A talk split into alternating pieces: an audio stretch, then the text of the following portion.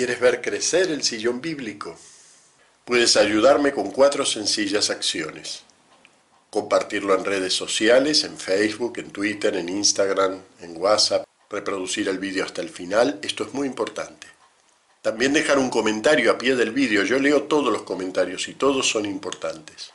También suscribirte y darle a la campanita, para que nunca te pierdas ni un solo sillón bíblico. Buenas tardes queridos contertulios, bienvenidos a una nueva edición del Sillón Bíblico en el domingo 22 del tiempo ordinario en el ciclo A. Mi nombre es, como cada semana, Abel de la Costa. Y hoy vamos a una pericopa más bien inquietante dentro del Evangelio. ¿eh? Eh, si no nos lo dijeran no adivinaríamos que es la pericopa inmediata siguiente a la que leímos la semana pasada semana pasada era bienaventurado Simón, porque esto no te lo ha revelado nadie de carne y hueso, esto viene directo de Dios.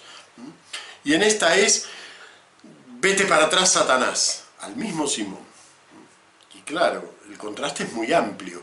De hecho, en San Marcos, el, origen de esta escena, está muy acentuado ese contraste porque viene una después de la otra. San Mateo ha introducido en medio la cuña con la fundación de la iglesia y la cimentación de esa iglesia en la roca de Pedro. De todos modos, en San Mateo también es notable el contraste entre la bendición de Simón y su maldición, eh, porque claro, en San Mateo la confesión que hace Pedro es una confesión plena, tú eres el Cristo, el Hijo de Dios. Es decir, no da lugar a ambigüedades. Eh, lo que San Mateo nos quiere mostrar es que la confesión de Pedro es una confesión en donde no solo se lo proclama Mesías, sino que se entiende lo que se está diciendo con esa palabra. San Pedro la dice en el sentido ya cristiano del término. Entonces, claro que cinco minutos más tarde resulta que Satanás es un poquito fuerte. ¿Y qué hace Pedro para merecerse semejante invectiva? En realidad hace lo que haríamos cualquiera de nosotros. ¿no? Viene un amigo, nos dice, este, mira, estoy en la oficina, yo mm, trabajo muy bien, ya me conoces, pero quieren hacer reestructuración. ¿Y qué le decimos? Decimos, no te preocupes, te ver bien, no va a pasar nada, no, todos son tocables, menos tú que eres intocable. ¿Por qué? Porque eres mi amigo. En el fondo nuestros amigos son como una extensión de nosotros mismos, ¿no? Entonces, ¿cómo les va a pasar algo malo? No puedo pensar que les va a pasar algo malo. Bueno, es el razonamiento de Pedro, ¿no? Si en definitiva te estoy siguiendo yo, ¿cómo te va a pasar todo eso que dices? Pero claro, tus pensamientos no son los de Dios, sino los de los hombres. No le dice son los de los demonios, ¿eh? no, los de los hombres. Tus pensamientos no son los de Dios, sino los de los hombres. Eh, claro, el que sigue a Jesús tiene que empezar a pensar como Dios, no como los hombres. Y a eso nos invita la pericopa de hoy, a pensar desde Dios. ¿Y qué es ese pensar desde Dios? Bueno, todo arranca en una palabrita tan pequeña, en griego son tres letras, en español cuatro, así que tan pequeñita, que la podemos hasta pasar por alto. Incluso el traductor se ha tomado la libertad de ponerla dos veces para que se note un poco más. ¿eh? Nos dice, en aquel tiempo empezó Jesús a explicar a sus discípulos que tenía que ir a Jerusalén y padecer allí mucho por parte de los ancianos, sumos sacerdotes y escribas, que tenía que ser ejecutado y resucitar al tercer día. El texto griego es más fuerte, ¿por qué? Porque en realidad lo tiene una sola vez, ese tenía que o debía. En griego, dei, son tres letras. ¿eh? Este, Jesús empezó a explicar a sus discípulos que debía ir a Jerusalén, padecer allí, ser ejecutado y resucitar al tercer día. Las cuatro acciones, que están enunciadas en infinitivo, dependen de un único verbo conjugado, debe. ¿Eh? Jesús debe ir a Jerusalén, padecer, ser ejecutado y resucitar. Ese es el, no el pensamiento de Dios, sino el punto de vista de Dios de todo esto. Debe ocurrir eso en la vida de Jesús. Y a eso no lo solucionamos con una palmadita en la espalda diciéndole a Jesús, no, no te preocupes, no te va a pasar todo eso. No, es que debe ocurrirle Y claro, nosotros como cristianos podemos tener la tendencia a pensar desde nuestra humanidad, pero ¿cómo puede ser que a Jesús le hayan hecho todo eso? Si era más bueno que el pan. Bueno, pero resulta que nosotros somos cristianos porque seguimos a alguien que está colgado en una cruz. ¿eh? Entonces, tenemos que pensar desde ese debe divino. Uno piensa, por ejemplo, que es un fenómeno cósmico, un meteoro. ¿eh? Precioso, con esa, con esa cola de piedra saliéndole en ignición, y de repente toca atmósfera y entra, eh, se hace un fuego, una bola de fuego. Y uno dice, pero tan, tan lindo ver una piedra, ¿por qué se hace? Bueno, al tocar nuestra atmósfera, por la velocidad y qué sé yo cuántas cosas más, se hace una bola de fuego. Entonces Dios que es paz, es luz, es amor, es misericordia, es dador de vida y es vida Él mismo, es creador, de repente toca nuestro mundo y se hace algo que lo describe con dos palabras el profeta Jeremías en la primera lectura. Tengo que gritar violencia, destrucción todo el día. Y tenemos que contemplar a nuestro Dios colgado en la cruz cuando Él es vida y muerto cuando Él es vida. Bueno, esa contradicción, ese debe divino, es el misterio central de nuestra fe. Por eso la lectura de hoy es tan inquietante. ¿eh? Es el misterio central de nuestra fe. ¿Por qué debe ocurrir eso? Fíjense, a lo largo de dos mil años, la teología ha tratado de pensar ese debe, ¿no? incluso ha llegado a una solución que lamentablemente se hizo clásica, la teología de la satisfacción de San Anselmo, que hasta hace dos telediarios la enseñábamos hasta en el catecismo. ¿eh? Mucha gente mayor que yo la recibió en el catecismo como, una, como la teología que explicaba la cruz. ¿no? Y eso es, ¿en qué consistía esa teología? Decía, bueno, Dios es tan justo que el pecado debe ser satisfecho con una víctima de valor infinito. Como ningún hombre puede satisfacer realmente por su propio pecado, entonces Dios mismo se proveyó la víctima satisfactoria, que es su propio Hijo, y lo mandó al muere como víctima satisfactoria para su justicia infinita. Estoy resumiendo, pero no es mucho más largo que esto. ¿eh? La explica San Anselmo en una obrita medieval llamada ¿Por qué Dios hombre? Que ha hecho fortuna en la, en la teología católica, porque claro, parece explicar muy bien la cruz, pero fíjense que ahí, ¿qué nos falta? Nos falta el Dios que es vida, misericordia, paz, aceptación, perdón, que es todo eso, porque parece que es un Dios que le salen los colmillos y necesita la víctima infinita, cuando en la Escritura nos deja claro que Dios no necesita de sacrificio, lo dice además así, ¿no? Si tuviera hambre no te lo diría. ¿eh? No, necesito sacrificios. El sacrificio por el pecado es, es un acto de donación, pero no necesito yo sacrificios. Dios no necesita eso. Entonces, ¿por qué debe ocurrir? ¿Por qué tiene que entrar en ignición el meteorito divino cuando toca nuestro mundo? Si Él es paz, ¿por qué se transforma en guerra? Si Él es amor, ¿por qué se transforma en ese odio que se transforma la fe en el mundo, que es perseguida, que es este, ninguneada, que es objeto de burla? Bueno, fíjense, la primera lectura, la de Jeremías, trata de, yo no digo de explicarlo, porque no lo puede explicar, pero trata de iluminar esto desde la situación del profeta. Y lo hace de una manera eh, que conmovedora, uno realmente se siente, se siente tocado por las palabras del profeta. El profeta está en un momento de persecución, posiblemente esto responde a, una situación en la que él está adentro de un pozo por proclamar la palabra de Dios, ¿no? lo, han, lo han enterrado vivo. Este, y entonces eh, forma parte de lo que se llama la última confesión de Jeremías, una serie de textos llamados las confesiones, que están a lo largo de todo su libro, y esta es la última de las confesiones. Y entonces va a usar, para hacer esa confesión de Dios, va a usar el lenguaje que utiliza el Deuteronomio para hablar de las violaciones.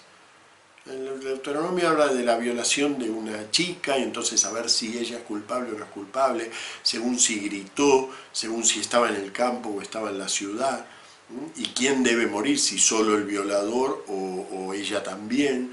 Hace toda una casuística, no importa ahora la referencia, porque bueno, es toda una casuística que se hace en un lenguaje determinado. ¿eh? Bueno, ese lenguaje es el que usa Jeremías para hablar de su relación con Dios. Me sedujiste, Señor, y me dejé seducir.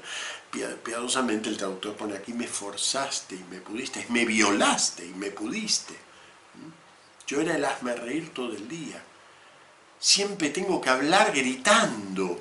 También ese lenguaje forma parte de este, del el grito o no grito de la muchacha. Violencia, proclamando destrucción y yo dije, no hablaré más en su nombre, pero ella era en mis entrañas un fuego ardiente, encerrado en los huesos, intentaba contenerlo y no podía. Fortísima esta lectura, ¿eh? pero no explica el debe divino, pero nos muestra que ese, divino, ese debe es una fuerza obrando allí. Cuando entra en el mundo Dios, resulta que se transforma en una fuerza arrolladora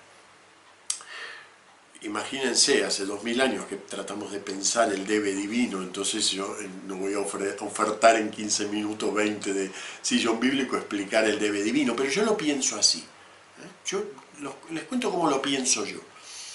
Yo pienso que en la creación de Dios, que es todo vida, es todo luz, ¿eh? el acto creador de Dios es pura vida, es comunicación de su vida. Y sin embargo, el pecado mete como agujeros, ¿eh? en donde va a, derramarse la verdad, el bien, la belleza. ¿eh? Va a ir desapareciendo, va a ir tendiendo a desaparecer. El pecado del hombre afea realmente una creación hecha para la vida, y para la belleza, y para la verdad.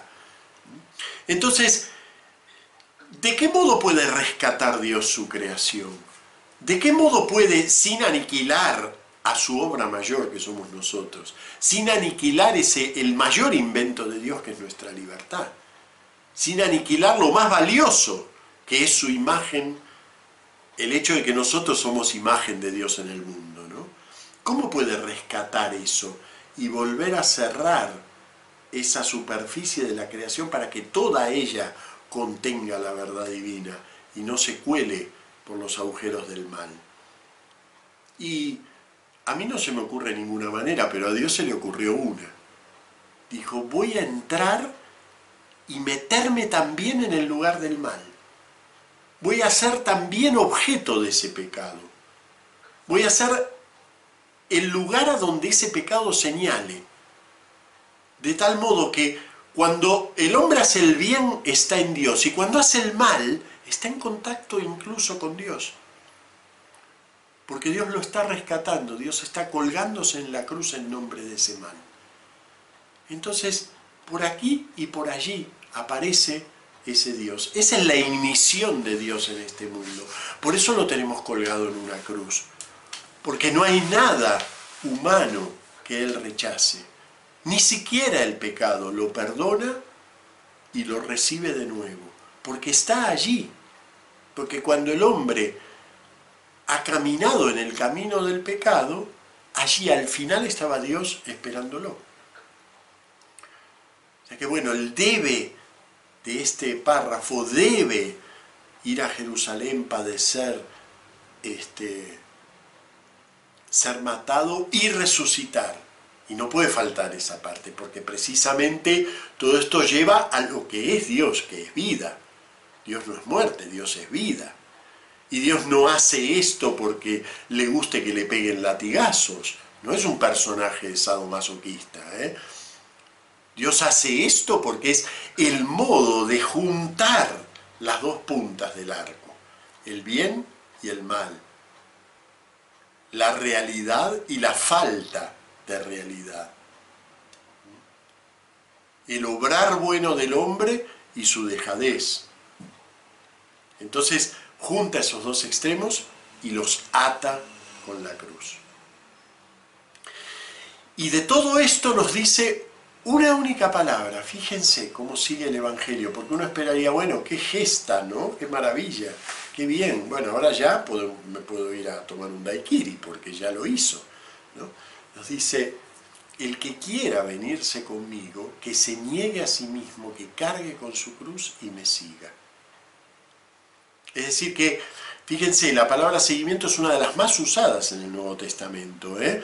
eh se habla muchas veces del seguimiento, incluso las multitudes lo siguen a Jesús, los discípulos lo siguen, Él llama al seguimiento, pero este es el momento de radicalización de ese seguimiento, donde le dice al creyente, mira, se puede pertenecer, digamos, a la vida divina incluso sin saberlo, alguien que, que simplemente trata de ser bueno, bueno, en el fondo está en sintonía con Dios pero hay, hay algo que es la fe, hay algo que es, yo no me basta con ser bueno y ya está, yo quiero pertenecer al círculo de Jesús. Bueno, entonces sígueme.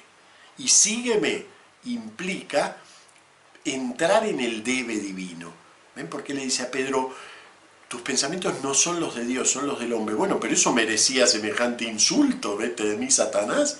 Sí, porque el creyente tiene que pensar desde Dios, no desde el hombre. Tiene que pensar como Dios, no como hombre. Y como Dios significa meterse en el debe divino, aceptar eso, aceptar la renuncia como forma de vida. Claro, no estamos en una época precisamente muy proclive a esto, ¿no? Hoy el Papa nos decía un tuit precioso, ¿no? Decía, bueno, hay que avivar en el hombre moderno la llama del deseo de Dios. Algo así, recitando de memoria. Pero decía eso el tuit. Hay que avivar en el hombre moderno la llama del deseo de Dios. Y uno diría, si es un deseo de Dios, ¿para qué tengo que avivar la llama? ¿Será que lo desea? No, pero es que andamos ahí como dormiditos, ¿no? Estamos, queremos, digamos, pasarla bien y está bien, es lógico, uno quiere ser feliz, pero lo advierte muy claramente Jesús. Mira, si eres feliz para 70 años, eso no es nada. Lo que nos aguarda es una vida eterna. ¿Por qué no aspirar a ser feliz por toda la eternidad? ¿Por qué quedarse con 70 años? ¿Por qué quedarse con 70, 80 o 50? Porque si nos dejamos al coronavirus, nos quedamos con 30. ¿eh? ¿Por qué quedarse con tan poco pudiendo aspirar a todo? ¿Por qué quedarse con pensamientos humanos pudiendo aspirar a los pensamientos de Dios? Aquel que siente esa llama, entonces decide seguir al Señor. ¿Y qué quiere decir seguirlo? Fíjense, cada vez que caminamos vamos dejando algo atrás. ¿eh? Yo camino un kilómetro y todo eso que recorrí quedó atrás. Para usar la terminología del Evangelio, he negado todo eso, ella desapareció, yo sigo adelante. Bueno, pero dice Jesús, este seguimiento hay que hacerlo en profundidad, no en el camino, sino en la profundidad de la persona. Entonces, niégate a ti mismo. ¿Hay una manera de negarse a sí mismo? ¿Una, dos, cinco? No, no hay una manera, dos o cinco.